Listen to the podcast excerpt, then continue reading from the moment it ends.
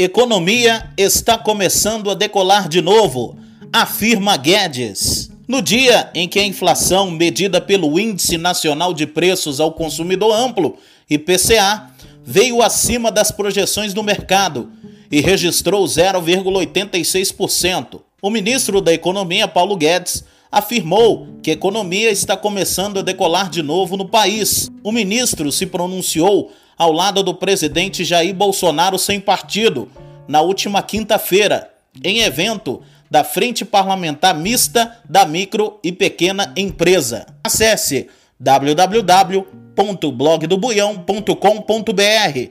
Aqui a notícia não para.